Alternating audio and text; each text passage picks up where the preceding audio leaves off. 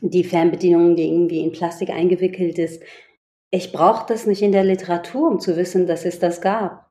So, das muss nicht meine Welt bestätigen. Meine Welt ist real. Aber das ist vielleicht für mich einer der Gründe gewesen, warum ich geschrieben habe. Aber das ist nicht einer der Gründe, warum ich lese. Und dann, dann kommt eben dieser Hochmut, den ich manchmal verspüre. So was für ein Glück für die deutschsprachige Literatur, dass ich als äh, kurdischsprachiger Mensch äh, über dieses Thema schreibe. Und zwar habe ich dich gerade gefragt, ähm, ob du eine Münze da hast. Und die kannst du vielleicht in die Hand nehmen und mir sagen, welche Jahreszahl darauf steht und mir dann erzählen, was in dem Jahr passiert ist. Ah ja. Es ist äh, eine 2-Cent-Münze aus, aus den Niederlanden. Da ist auch der Kopf von äh, der Königin Beatrix drauf. Ähm, aus dem Jahr 2003. Und ähm, das ist ähm, das ist krass, weil 2003 ist halt äh, der Irakkrieg gewesen, als ähm, die USA völkerrechtswidrig in den Irak einmarschiert sind und äh, Saddam Hussein gestürzt haben. Und das ist jetzt äh, ein sehr merkwürdiger Zufall, weil ja äh, mein dritter Roman, naja, weil es äh, viel um den Irak geht, viel um die Kurden nicht so, auch, auch der Irakkrieg spielt eine große Rolle, ähm, aber eben auch Saddam Hussein. Kann ich gerade ein Foto machen? Das ist diese App, die einem sagt, wann man. ah ja. aber du. Klar, warum nicht? Dankeschön. Vielseitig. Der Literaturpodcast. Herzlich willkommen zur sechsten Folge von Vielseitig.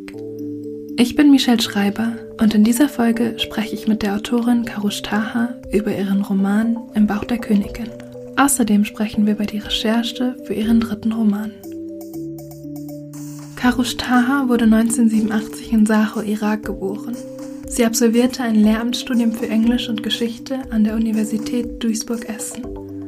Heute lebt sie in Paris und Köln. 2018 erschien ihr erster Roman Beschreibung einer Krabbenwanderung. 2021 folgte Im Bauch der Königin. Beide sind bei Dumont erschienen. Mit Karush spreche ich in dieser Folge über ihre Erinnerungen an das Jahr 2003 und die Invasion US-amerikanischer Truppen in den Irak. Außerdem über die Recherche für ihren dritten Roman, in dem der Diktator Saddam Hussein eine Rolle spielen wird. Wir sprechen auch über ihre Herangehensweise beim Schreiben ihres Romans Im Bauch der Königin und den Verstrickungen kleinster Details. Ich stelle euch den Roman einmal kurz vor. Im Bauch der Königin ist ein Wenderoman, in dem zwei Geschichten von beiden Seiten des Buches aufeinander zulaufen. In der einen Geschichte ist Amal ein Tomboy. Sie freundet sich mit Yunus an, nachdem sie ihn verprügelt weil er sich ohne Widerstand von Rafik und seinen Freunden schikanieren lässt.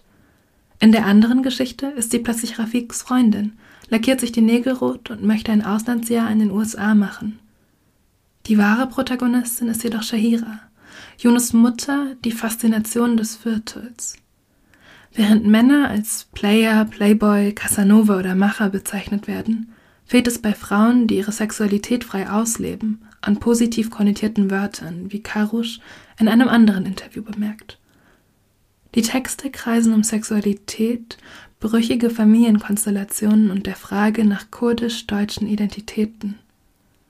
Wie zwei alternative Realitäten werden Details wie ein Salzstreuer oder Palettenstapel jeweils in einen anderen Kontext verschoben, Bedeutungen leicht verrückt. Falls ihr in diesem Gespräch neugierig darauf geworden seid, mehr über Karisch zu erfahren, kann ich euch das Gespräch mit Mascha Jakobs in ihrem Podcast Dear Reader sehr ans Herz legen. Dort spricht Karisch über ihren Weg zu ihrem ersten Roman und über Sex in der Literatur. Hallo Karusch, vielen Dank, dass du heute hier bist. Danke für die Einladung, Michelle. Von wo aus bist du heute zugeschaltet? Äh, ich bin gerade in Paris. Ähm, ich wohne in Paris und Köln. Ähm, ich habe mich da auch gefragt, weil ich jetzt in deinen Instagram-Stories auch öfter sehe, dass du so Veranstaltungen in Paris hast. wie anders es ist, als deutschsprachige Schriftstellerin quasi im Ausland dann über deine Texte zu sprechen. Mhm. Also ich hatte nur eine Veranstaltung. Das klingt jetzt, als hätte ich ganz viele Veranstaltungen. Ich hatte eine Veranstaltung, ähm, die ein Kurator ähm, ja, äh, organisiert hatte im Rahmen von auch einer tatsächlich einer Kunstausstellung. Und ähm, das ist auch im Rahmen dessen passiert, dass mein zweites Buch auf Englisch erschienen ist am 1. April.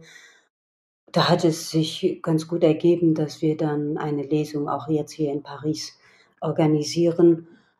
Hm, es war also was was mich sehr beeindruckt bei so englischsprachigen Lesungen ist, dass es tatsächlich um den Schreibprozess geht und viel mehr um die Literatur und viel mehr um die Arbeit der Schriftstellerin.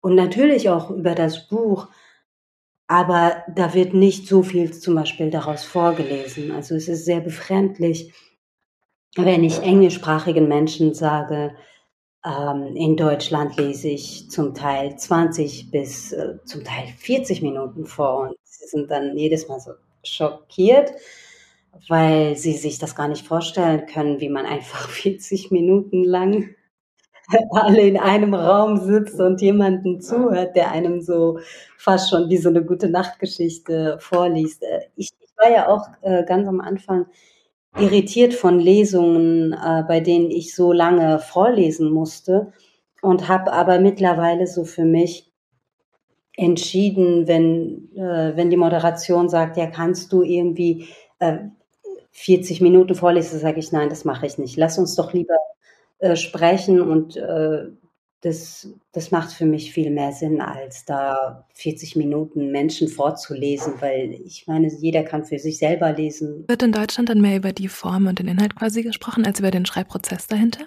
Ich glaube nicht. Ich glaube, dass in Deutschland sich viel mehr Mm, also gar nicht über die Form, sondern vielmehr auf den Inhalt fokussiert wird. In meinem Fall dann natürlich auch viel über meinen Background und Autobiografie darauf äh, konzentriert wird.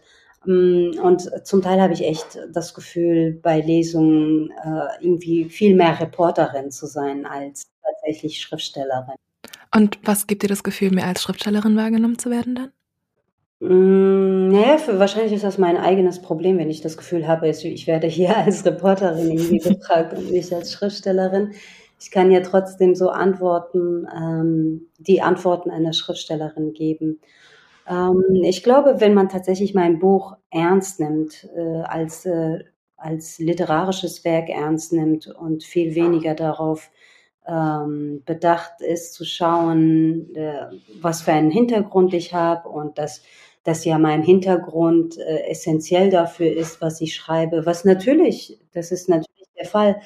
Aber ich denke, nichtsdestotrotz habe ich mir ja zu dem Buch Gedanken gemacht und ich würde viel lieber auch zum Beispiel über die Form sprechen. Also auch wenn es so offensichtlich ist wie äh, bei Im Bauch der Königin, dass dann Leute gezwungen werden, schon über diese Form zu sprechen und gar nicht drum herumkommen, es zu ignorieren, aber dann wird eben nur eine Frage gestellt, nämlich, warum hast du das so gemacht? Statt, statt ja auch irgendwie äh, zu sagen, wie sie das empfunden haben und von dort aus kann man dann weiter darüber sprechen. Ähm, ja, jetzt ist ja. Nagel dabei. Nein, das äh, hilft mir jetzt vielleicht zu gucken, wie ich das Interview führe. Ähm, also eigentlich wollte ich nämlich auch im nächsten Teil so ein bisschen darüber sprechen, über Biografie, aber du kannst doch gerne als Schriftstellerin arbeiten. ähm, und zwar habe ich dich gerade gefragt, ähm, ob du eine Münze da hast. Mhm. Und die kannst du vielleicht in die Hand nehmen und mir sagen, welche Jahreszahl darauf steht und mir dann erzählen, was in dem Jahr passiert ist. Ah ja. Es ist äh, eine 2-Cent-Münze aus, aus den Niederlanden. Da ist auch der Kopf von äh, der Königin Beatrix drauf, ähm, aus dem Jahr 2003.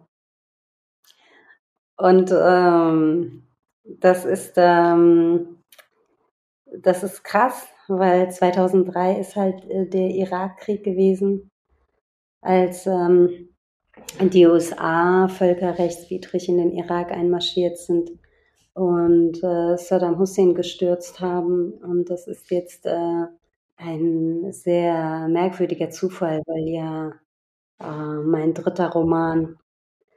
Ähm, naja, weil es äh, viel um den Irak geht, viel um die Kurden. Nicht so, auch, auch der Irakkrieg spielt eine große Rolle, ähm, aber eben auch Saddam Hussein. Und äh, dass diese Münze mir in die Hände so gefallen. Also ich hatte da jetzt so, eine, so einen Haufen äh, von Münzen. Ich wusste nicht, welche Münze ich nehmen sollte und habe einfach nach dieser 2-Cent-Münze gegriffen. Ähm, aber ja, 2003, das ist äh, für mich total äh, damals noch, als ich, ähm, als es 2003 war, erinnere ich mich, ähm, als der Irakkrieg angefangen hat. Mm, ich konnte das echt, das war so ein Durcheinander. Ich konnte das überhaupt nicht einordnen. Ähm, wir sind, ah, ja, wirklich, also ich, auch die letzten äh, Wochen und Monate, als ich darüber nachgedacht habe, dachte ich so, das war so eine, so ein Gefühlschaos, äh, weil, ähm, also wie alt, wie alt warst du da? Ich glaube, ich bin, ja, ich war 16 und ich weiß, dass wir von der Schule aus haben wir so, nicht wir, nicht explizit ich, sondern äh, ich, keine Ahnung, die Schülervertretung, die haben eine Demo organisiert gegen den Irakkrieg. Es gab ganz viele Demos, auch von SchülerInnen. Und ich, ich weiß, ich erinnere mich noch, wir sind, ich bin halt mitmarschiert ähm, und dann meinte, dann hat sich so ein, eine älteren, ältere Schülerin äh, irgendwie zu mir gedreht und meinte so, hey, du kommst doch aus Irak, warum schreist du denn nicht mit? Du musst doch gegen den Krieg sein. Ich war so, äh, warum, warum? Also ich war durcheinander, weil in meiner Familie war dann, war dann die Hoffnung da, ah, Saddam Hussein wird gestürzt. Die, die Kurden kommen in eine komplett andere Situation. Es ist, äh, wir sind natürlich, wir sind mit irgendwie äh, den USA auf irgendeine tragische Art und Weise verbündet. Und ähm, Gott sei Dank wird der Diktator, der Tyrann gestürzt und wir sind endlich äh, frei. So, das wurde bei mir in der Familie intern äh, eher diskutiert oder auch in der kurdischen Community. Und dann gehe ich aber raus, dann gehe ich irgendwie in die Schule und es das heißt dann, nee, das ist ja völkerrechtswidrig, was die USA macht, was, was ja auch faktisch korrekt ist. So. Ähm, und das, das, das darf nicht passieren. Das ist eine Tragödie für den Irak. Ähm, Wie war die Situation der Kurden unter Saddam Hussein? Äh, naja, also ähm, es, es gab viele, viele Ereignisse, die so passiert sind. Ähm, der Höhepunkt ist, glaube ich, gewesen, dass er ähm, im Zuge des äh, Iran-Irak-Krieges, des ersten Golfkrieges, die Stadt, die kurdische Stadt Halabja angegriffen hat, mit Giftgas angegriffen hat und ähm, ja, einen, einen Genozid begangen hat. Ähm, das ist der Höhepunkt gewesen. Es gab natürlich viele andere äh, Ereignisse, viele andere Arten von Behandlungen. Also das, das ging von, ähm, dass Kurdisch in der Schule nicht äh, gesprochen werden durfte, dass Kurdinnen benachteiligt worden sind, bis dass Kurdinnen äh, verschleppt worden sind, ohne die Familie zu benachrichtigen, ohne irgendwelche gerichtlichen Prozesse, ähm, dass sie, ja, also, also bis, bis zu wirklich äh, horrorartigen Ereignissen wie lebendig begraben, aufgehangen, all, all das, was, was man, ähm, was Menschen sich an schrecklichen Taten überlegen können, ausführen können, das, das ist passiert. Und ähm, so ist die Situation gewesen. Also deswegen äh, gab es, mh, hm, war, war da natürlich diese, diese Euphorie, wenn Saddam weg ist, dann sind die Kurden frei. Und dann können die Kurden über sich selbst bestimmen. Und ähm, das hast du jetzt auch schon erwähnt, dass du zu einem Roman Projekt oder zu einem Roman, also jetzt an einem Roman arbeitest zu dem Thema. Ähm, und du bist dann ja auch vor kurzem nach Kurdistan gereist. Und ich würde da auch gern wissen, wie so äh, die Reise war oder so wie deine Recherche momentan aussieht. Ähm, na ja, in dem Roman, äh, wie ich schon sagte, geht es ähm, äh, spielt äh, die historische Figur Saddam Hussein eine Rolle, Mhm. ähm, und, äh, wie wie er und wie sein Regime Kurdinnen behandelt haben. Mhm. Genau, also ich habe vorhin auch gefragt, also auch weil ich mir vorstellen kann, dass viele ZuhörerInnen quasi jetzt nicht das äh, auf dem Schirm haben, was die Situation ist. Und ich frage auch so ein bisschen aus persönlichem Interesse eben, weil, ähm, das hatte ich vorhin so ein bisschen angeschnitten, dass meine Mutter ähm, der chinesischen Minderheit in Indonesien angehört hat und dass es da ganz auch ganz ähnliche Repressionsmaßnahmen gab, also auch eben Massengewalt, ähm, Verbot der chinesischen Sprache, Verbot von den Namen im Pass. Ähm, und ja, dass auch Menschen verschleppt worden sind. Ich lese gerade so akademische, also von einer Akademikerin eben so Zeugenberichte von Leuten, die eben auch ähm, einfach inhaftiert worden sind, ähm, gefoltert worden sind, umgebracht worden sind. Und deswegen finde ich es gerade irgendwie interessant zu wissen, wie man dazu recherchiert, wie man dazu irgendwie Leute befragt oder wie man dazu ins Gespräch kommt. Mhm. Ähm, ja.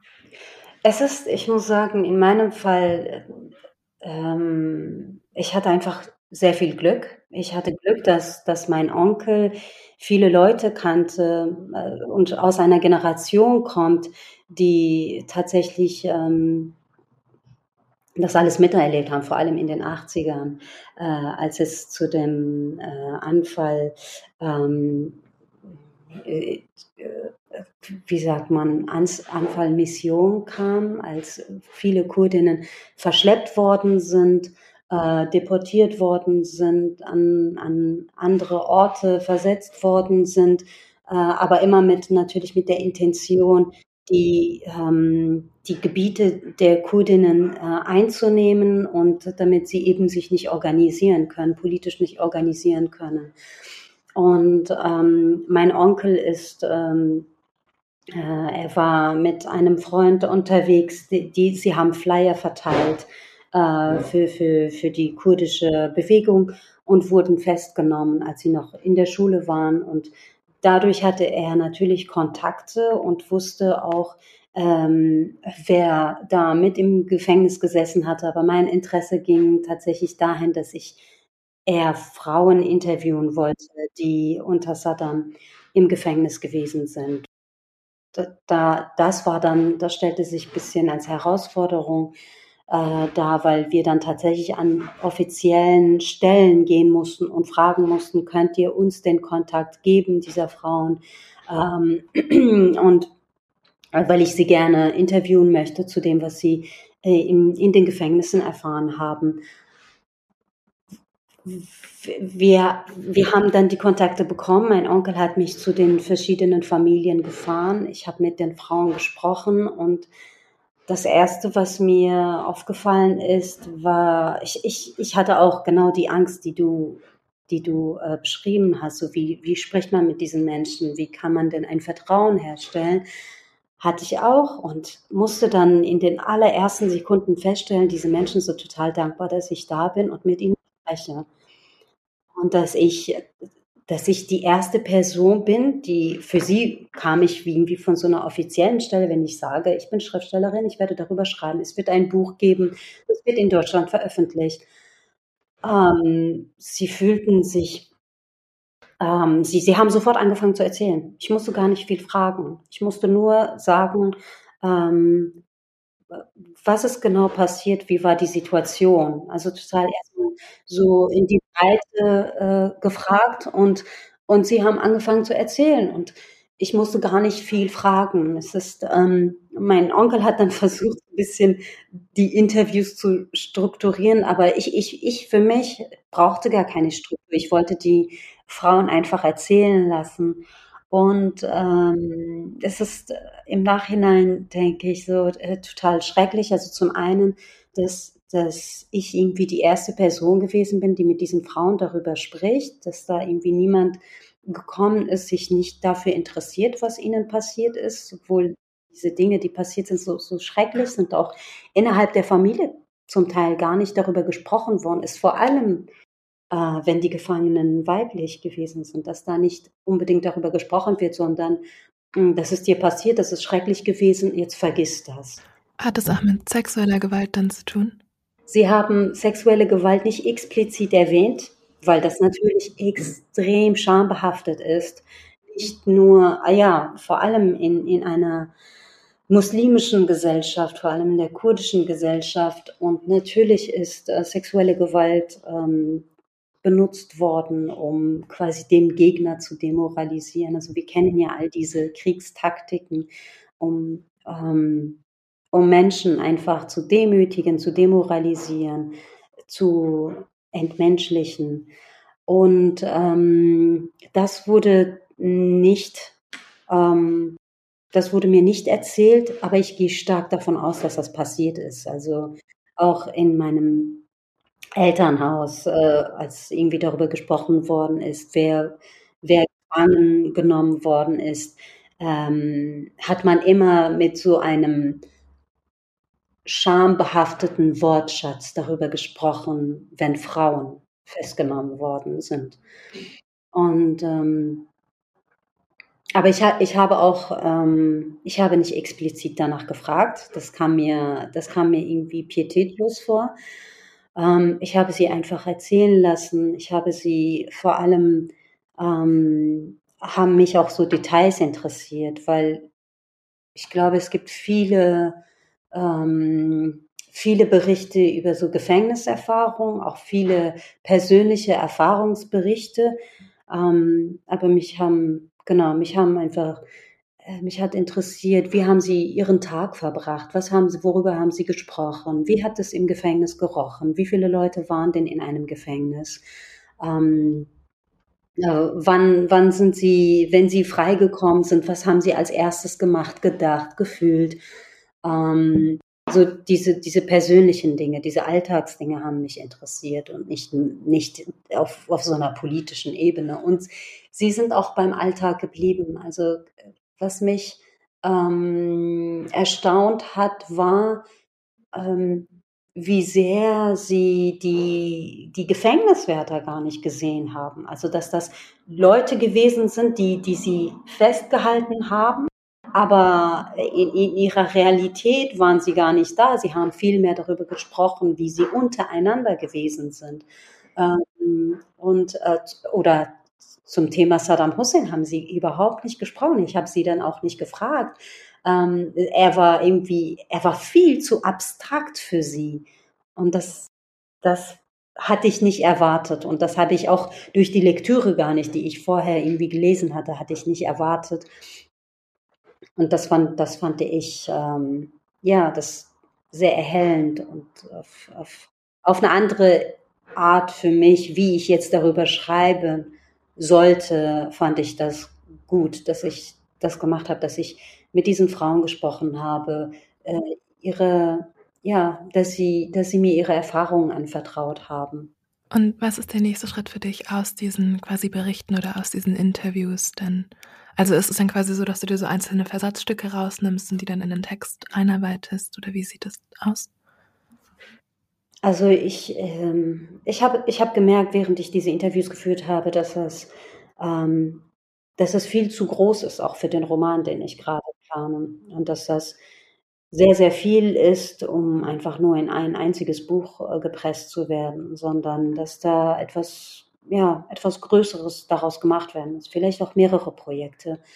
Ähm, deswegen, also das möchte ich gar nicht so äh, festhalten. Bei die Recherche, die ich gemacht habe, da ging es äh, mir vor allem darum, ähm, weil ich auch in meiner in meiner familiären Umgebung niemanden habe, der im Gefängnis gesessen hat, auf, den, auf dessen Erfahrung ich so zurückgreifen konnte, war es für mich wichtig, wenn ich dann über eine Figur schreibe, die tatsächlich in den Fängen dieser, äh, dieses Regimes ähm, kommt, äh, was dann passiert, wie die D Dynamik ist. Ähm, aber es, es wäre jetzt eine einzige Figur und ich, ähm, ich schaue dann jetzt, wie ich das äh, das ganze Material dann ähm, im Grunde in den dritten Roman einfließen lasse. Also es wird jetzt kein Gefängnisroman. Eigentlich müsste das dann passieren, aber es soll ja gar nicht ein Gefängnisroman werden. Es soll das, es ist halt eine Episode von vielen, weil das ist eine der Ungerechtigkeiten gewesen von vielen, die passiert sind. Ähm, ich habe dann auch noch eine Frage. Also ich habe jetzt vor kurzem ein Buch gelesen, das heißt Das Lächeln des Diktators von Bachtia Ali. Das hat mir mein Vater geschenkt. Also der geht nie zu Literaturveranstaltungen eigentlich, aber irgendwie ist er dahin und hat mir dann ähm, auch so zwei Kapitel markiert, äh, die ich mir an, also die ich mir durchlesen soll wo es dann eben auch, ähm, also in dem einen ging es dann um Bücher quasi und in dem anderen um Sprache und der Schriftsteller schreibt dann darüber, dass er eben gezielt auf Kurdisch schreibt. Ähm, und ich wollte auch dazu fragen, wie es für dich ist, diese ganzen Gespräche auf Kurdisch zu führen, also diese Interviews auf Kurdisch zu führen und dann im Endeffekt aber einen deutschen Roman zu schreiben. Ja, es ist ähm, es ist, es ist, es ist sehr merkwürdig. Ich meine auch das Thema. Ich dachte die ganze Zeit, hm, dass ich darüber schreibe, wen interessiert das überhaupt? Und dann dachte ich so, das ist ja eine komplett falsche Frage, die ich mir stelle. Ich müsste das eigentlich umdrehen. Eigentlich ist es, äh, und dann, dann kommt eben dieser Hochmut, den ich manchmal verspüre. So was für ein Glück für die deutschsprachige Literatur. dass ich als äh, kurdischsprachiger Mensch äh, über dieses Thema schreibe und ähm, das auch irgendwie in die deutsche Literatur bringe und damit natürlich auch die deutschsprachige Literatur bereichere. Also um diese, diese, diese Begriffe zurückzugreifen. Und, ähm, und dann dachte ich sehr klar, weil es, es ist, es ist, weil wer soll denn sonst darüber schreiben, wenn nicht ich?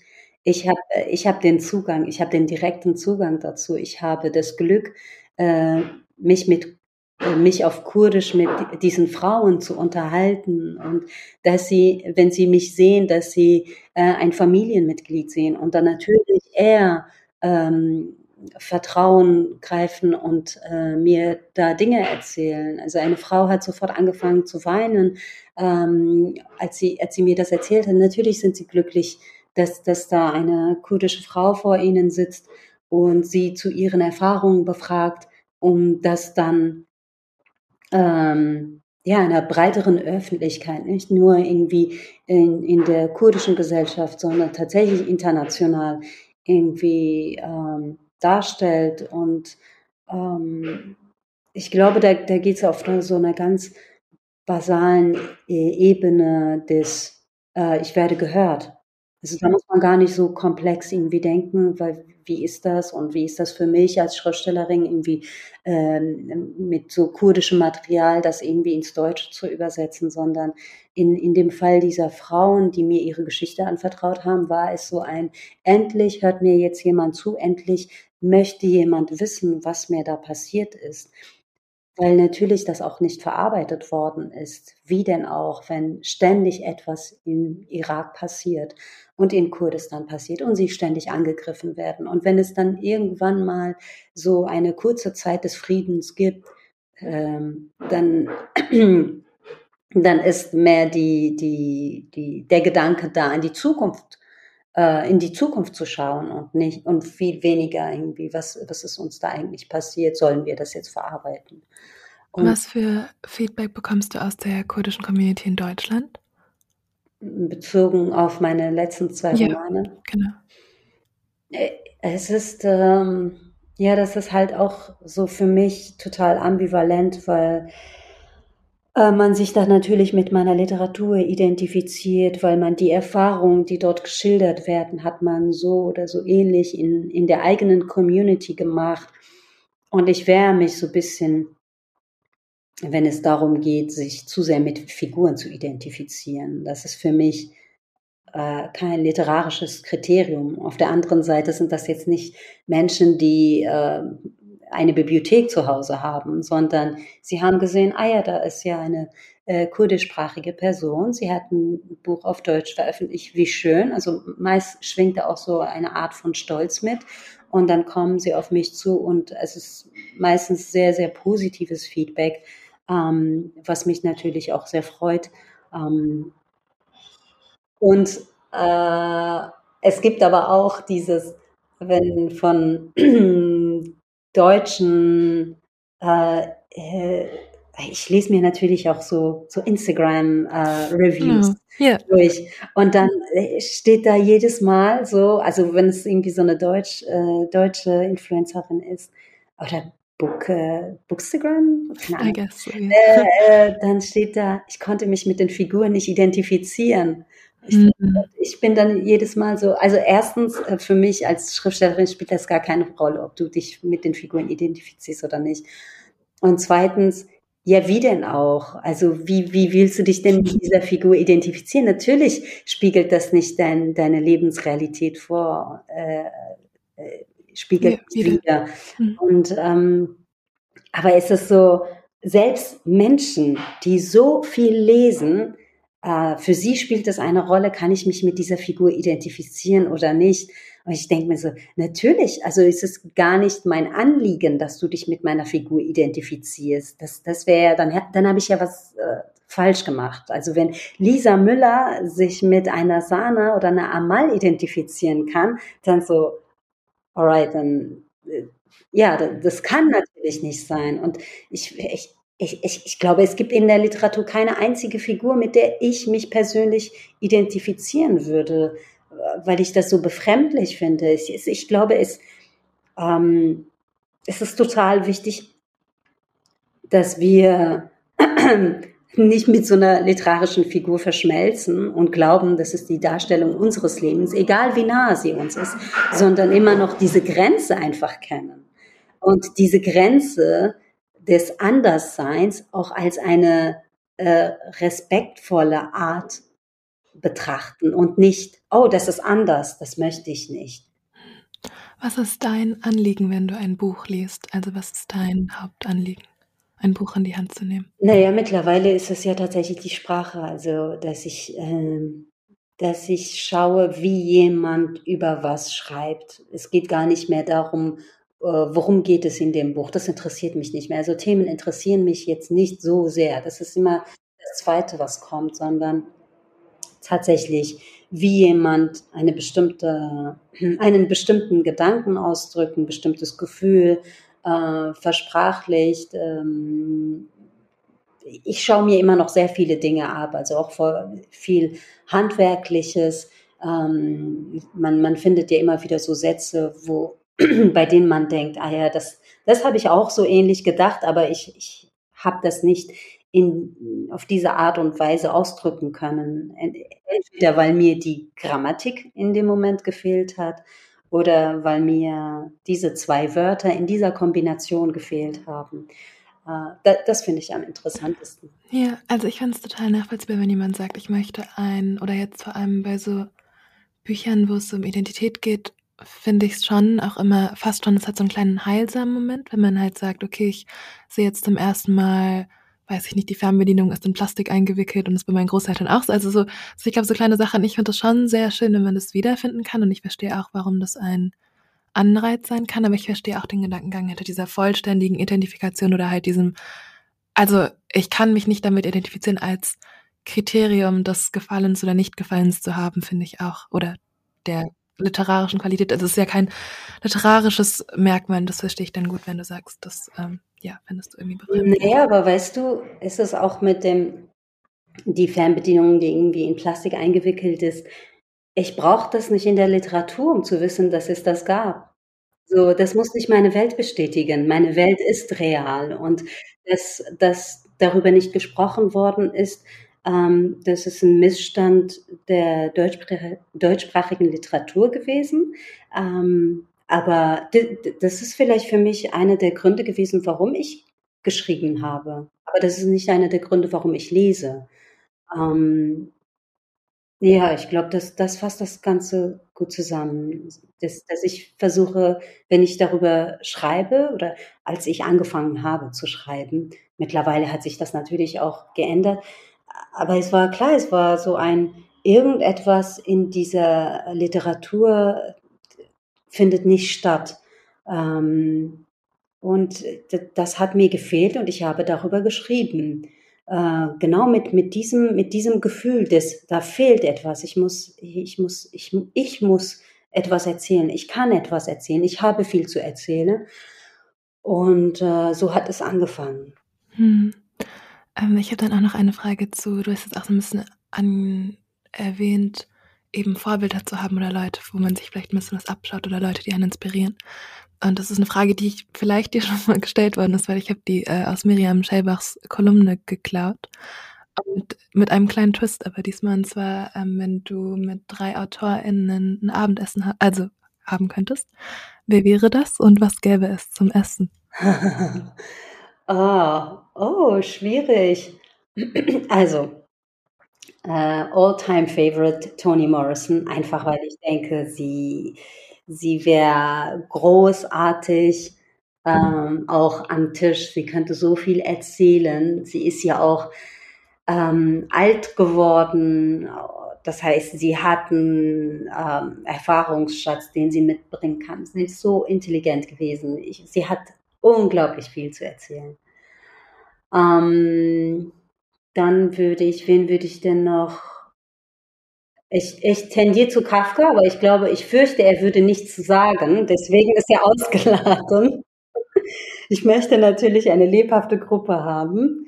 Ah, oh, wen, wen, wen könnte ich denn noch einladen? Wer könnte sich denn da gut einfügen? Hm, toll, jetzt, jetzt fallen mir nicht so viele Leute ein. Ich weiß, ich werde es bereuen. Ähm, ich glaube, wenn ich, wenn ich, also wenn es so eine, ich, ich würde tatsächlich Leute irgendwie so aus verschiedenen Epochen einladen um zu schauen, wie sie miteinander umgehen, auch die Denkweisen, auch zu schauen, was sich da tatsächlich verändert hat. So, so aus einem experimentellen Wunsch auch heraus.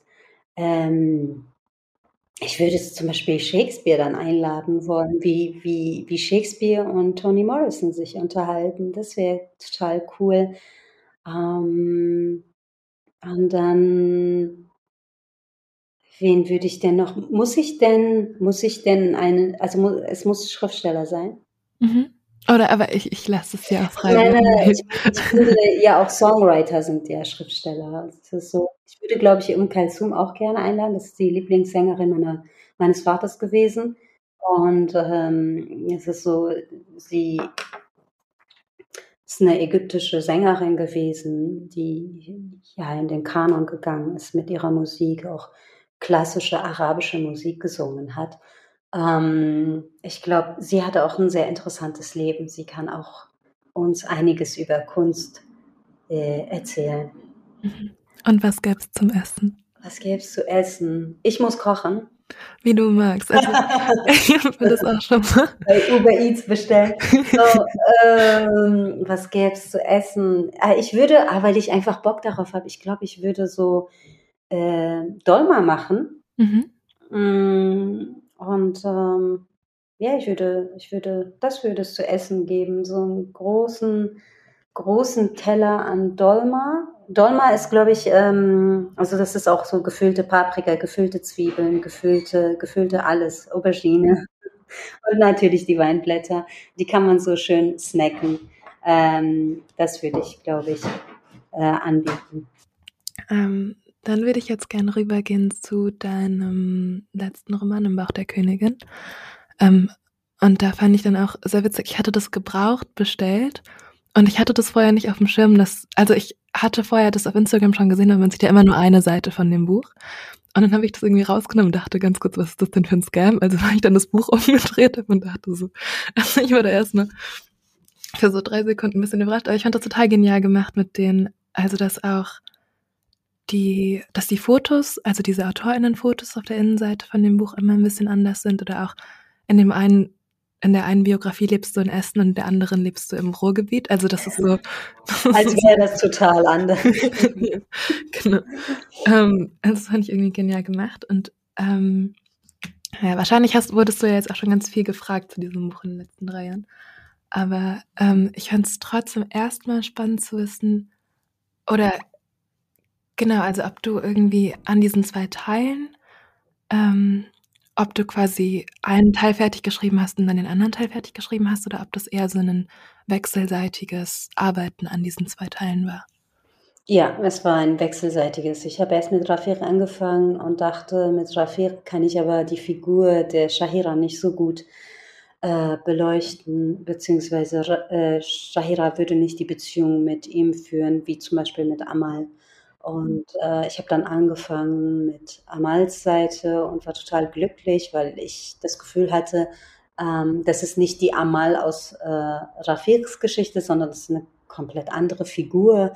Äh, und äh, sie, sie hat eine andere Welt, sie hat eine andere Weltsicht, eine andere Sprache und deswegen muss das auch eine andere Geschichte werden. So. Und habe, aber es war natürlich, das gibt es sehr viele Parallelen. Ähm, und habe dann immer angefangen zu wechseln, wenn ich zum Beispiel bei einer, wenn ich irgendwie an einer Stelle gekommen bin, wo ich nicht weiter wusste, habe dann einfach mit der anderen Geschichte weitergemacht. Wie bewusst waren dann, also wahrscheinlich war das dann sehr bewusst, dass du, also ich fand es beim Lesen auch sehr spannend, dass zum Beispiel der Salzstreuer oder die Iran, irakischen Gewürze, dass es eben aufgenommen wird, aber eben mit einer anderen Bedeutung, also irgendwie einerseits so ein bisschen Yunus doch, Jonas hat, ein, hat gar keinen Salzstreuer zu Hause, sondern irgendwie nur Salz und die aus der Packung und die kippen das hin und er weiß gar nicht, dass man auch einen Salzstreuer benutzen kann. Also irgendwie so in die Richtung und dass in dem anderen Teil dann eben der Vater sich aufregt, also Amals Vater sich aufregt über diesen Salzstreuer. Also das fand ich irgendwie, oder ich, ich Du hast es sehr genau gelesen. Nein, ich habe hier meine, meine Vorbereitung. Ähm, genau, aber das fand ich, ja, genau, und das war wahrscheinlich aber auch sehr bewusst. Ähm, dann eingesetzt. Ja, ja, ja, klar. Also äh, so, so, so Dinge, wo, wo, wo es so um Kleinigkeiten geht, das, das war mir dann, das hat dann auch Spaß gemacht zu schreiben. So ja. wie, wie kann denn jetzt dieses Element äh, in dieser Geschichte, wie, wie könnte sie denn vorkommen? Genau. Ähm, also ein Aspekt von Im Bauch der Königin finde ich auch spannend und zwar, ich hatte zuerst, ich habe zuerst Amalsteil gelesen und fand dann eben spannend, dass ähm, also auch eben diese Normen von Frau sein oder Mädchen sein oder Amal ist ein Mädchen, aber irgendwie ist sie auch kein Mädchen. Das fand ich sehr spannend. Also eben, ähm, ja, dass, die, dass sie Yunus verprügelt ähm, und dass dann so Jungs auch fragen, oh, kannst du mir deinen Bizeps zeigen, kannst du mir deinen Schwanz zeigen? Also irgendwie dieses, ähm, ja, diese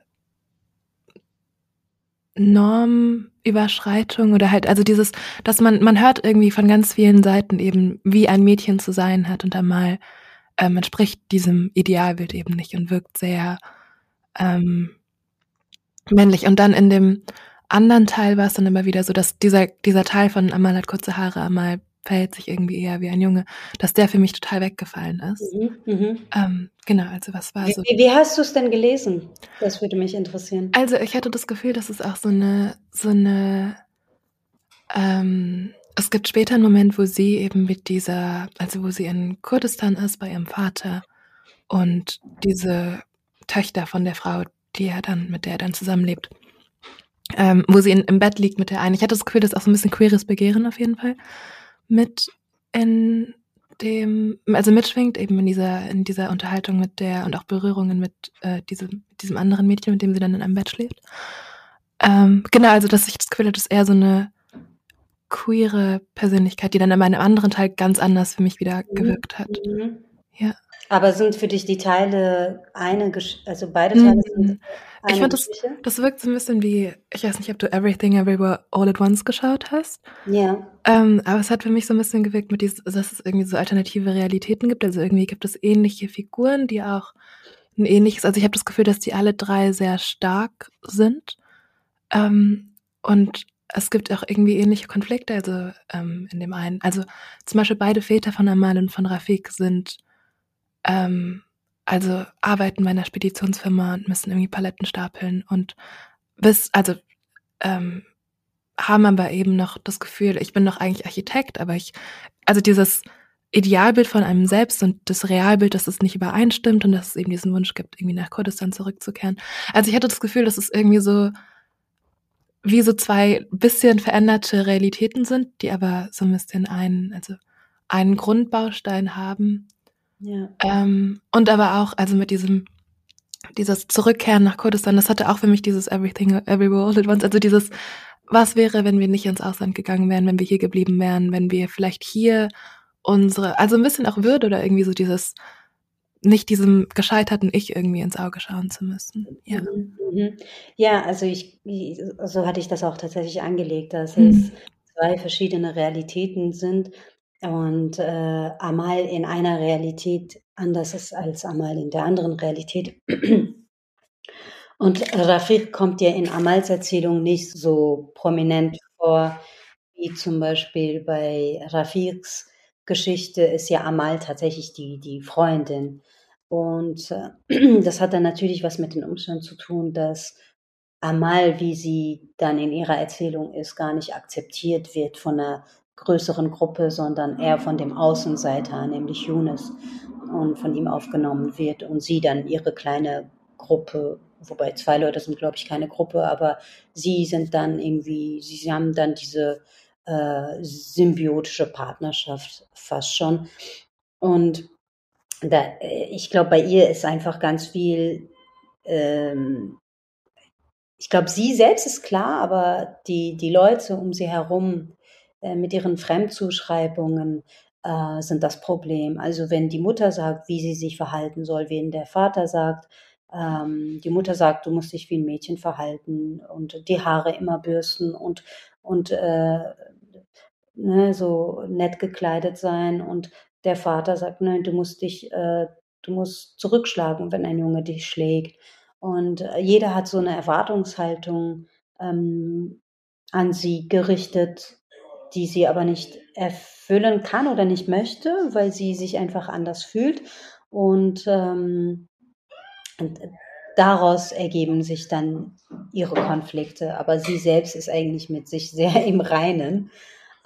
Ähm, und ich glaube, auch in der anderen Erzählung ist sie sehr mit sich im Reinen. Sie ist ja so eine, obwohl er äh, so girly unterwegs ist, sie sehr äh, bei sich und weiß genau, was sie möchte, so dass sie ähm, dass sie ein Au-pair machen möchte, dass sie ähm, ja so klare Zukunftsvorstellungen hat und und äh, Rafiq dann eher den Struggle hat mit was möchte ich eigentlich und gar nicht weiß, was wohin mit ihm.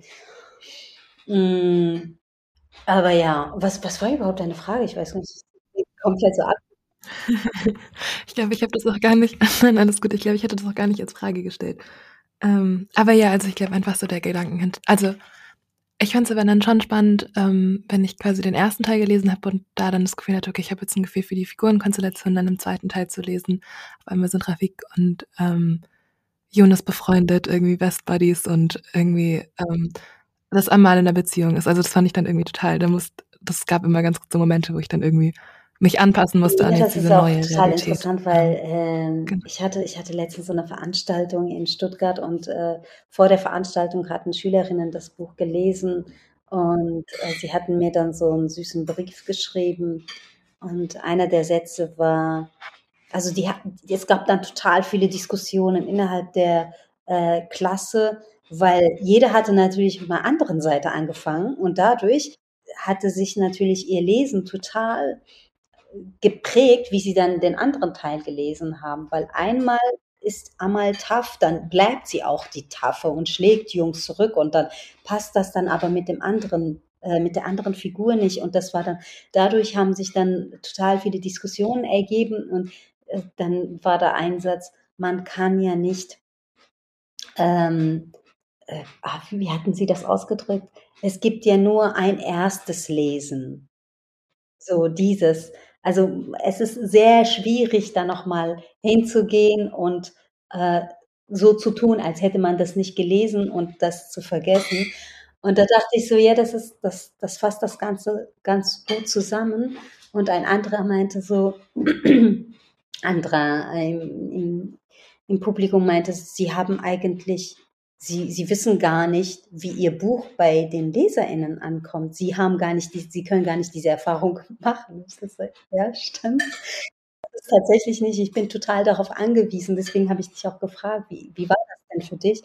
Weil ich so viel verschiedenes Feedback bekomme. Je nachdem, von welcher Seite man gelesen hat, ist es, ja, das, das prägt dann total das Gefühl für dieses Buch.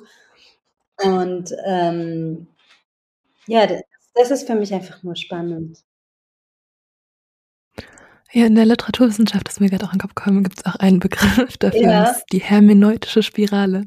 Also das muss man dann auch, also weil wir hatten ein Buch in einem Seminar gelesen, wo halt die Kapitel auch quasi ähm, willkürlich angeordnet sind. Also das ist dann entgegen einer Chronologie und eigentlich kann man das Buch quasi in Mhm. jeder Reihenfolge lesen, in der man das lesen möchte.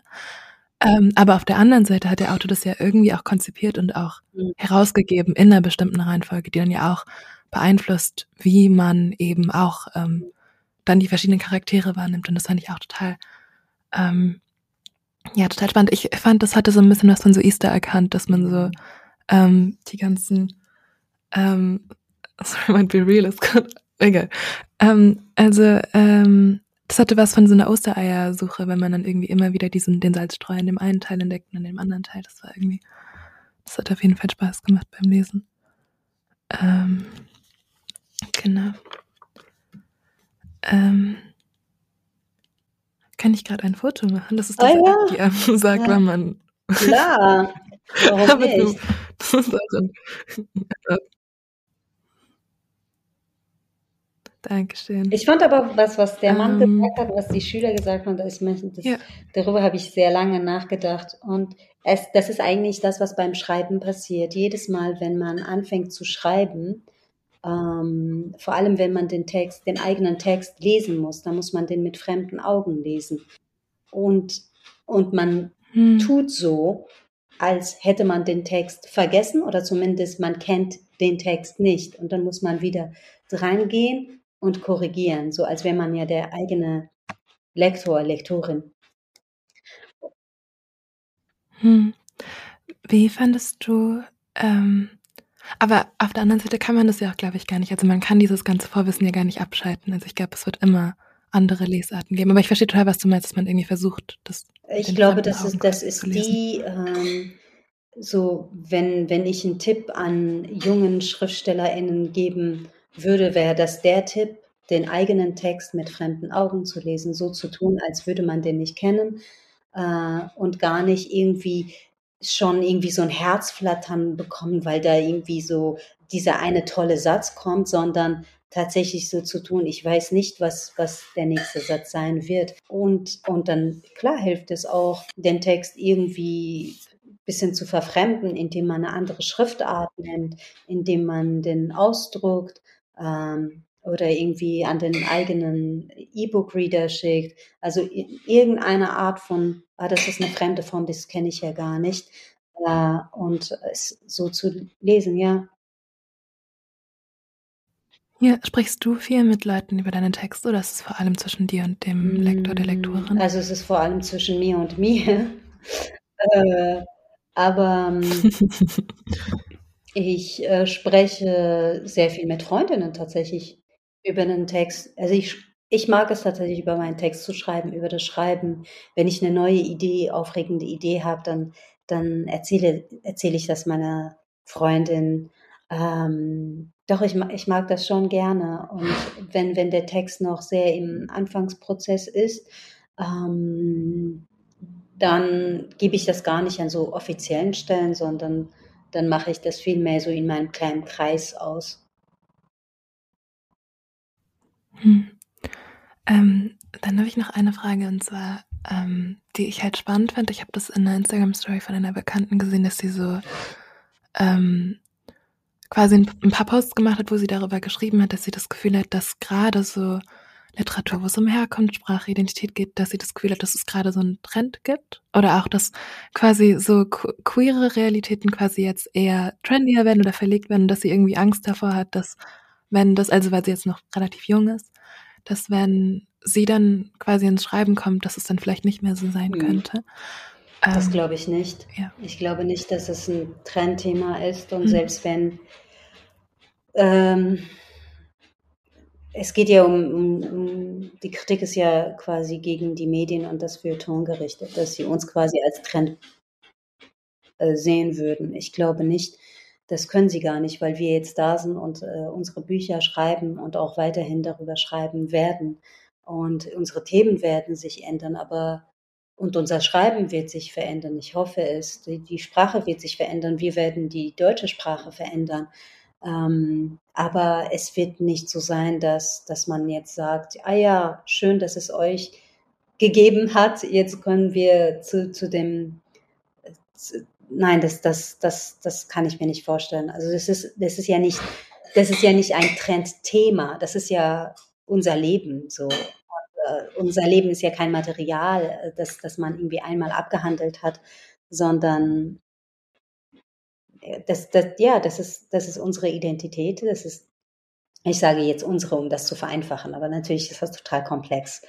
Ähm, aber all, all, all die Menschen, die, die sich quasi in einer Minderheit fühlen oder an den Rand gedrängt fühlen, ich glaube, wenn sie künstlerisch einmal da sind, dann sind sie da und dann kann man sie nicht wegdenken. Hm. Ja, nee, ich habe auch, also ich, mein Gedankengang dahinter war auch so ein bisschen, dass ich das Gefühl habe, dass derzeit, also die Generation, die Elterngeneration ja quasi, als die nach Deutschland gekommen ist, ja entweder wenig Mittel hatte zum Schreiben oder eben andere Sorgen hatte und dass deswegen jetzt die Generation der Kinder quasi die Möglichkeit hat zu schreiben. Also ich habe das Gefühl, dass es vielleicht auch so ein Zeitding ist, dass mm. deswegen gerade vielleicht so viele Texte erscheinen. Ja, ich glaube auch, es ist ein Generationending. Es ist, genau, es stehen mehr Ressourcen da. Also unsere Eltern ja. haben ja viel äh, gearbeitet, damit, damit wir eben in dieser Position sind, damit ich äh, äh, schreiben kann so und äh, nicht andere Sorgen habe. Also meine Eltern hatten natürlich andere Probleme. Ihnen, stand, ihnen standen überhaupt Sprache und Literatur und alles, was damit irgendwie zu tun hat, gar nicht zur Verfügung. Und ähm, aber also nochmal, das ist der, unser Leben ist nicht nur Material und unser Leben ist nicht nur ein Thema, das gerade irgendwie vom Feuilleton besprochen wird, sondern das ist unsere Realität und die Realität kann ja kein Trend sein. Hm, was würdest du abschließend jungen Menschen raten, die schreiben wollen? oh Gott. ähm, ich glaube, dass man nur schreiben sollte, wenn man schreiben möchte. Also, dass man gar nicht das ähm, Gefühl haben sollte, nur weil jetzt, es gibt einfach viele Menschen, die jetzt ein Buch irgendwie rausgeben, weil sie vielleicht eine bestimmte Followeranzahl haben. Ähm, ich glaube, dass da irgendwie so ein tiefer Wunsch äh, existieren muss oder so ein Drang schreiben zu wollen, sonst ist es äh, nichts anderes als eine Quälerei. Es muss tatsächlich auch eine Art von Befriedigung geben, sonst macht einfach Schreiben, sonst wird Schreiben zu Arbeit. Und ich möchte Schreiben nicht als Arbeit begreifen. Ähm, und natürlich Schreiben. Also es, es, geht, es führt keinen Weg daran vorbei. Ja. ja vielen Dank. Vielen, vielen Dank für das Interview. Das war vielseitig. Vielen Dank für die Zeit, die ihr euch zum Anhören genommen habt. Gefördert wird das Projekt vom Jugendstil Ideenfonds. Die Umsetzung wird durch die Kooperation mit Radio Blau ermöglicht. Das Cover ist von Deborah Moldowski. Intro, Outro und Sounds stammen von Thea Steimer. Vielen, vielen Dank. Schnitt, Konzept, Redaktion und Moderation von mir, Michelle Schreiber.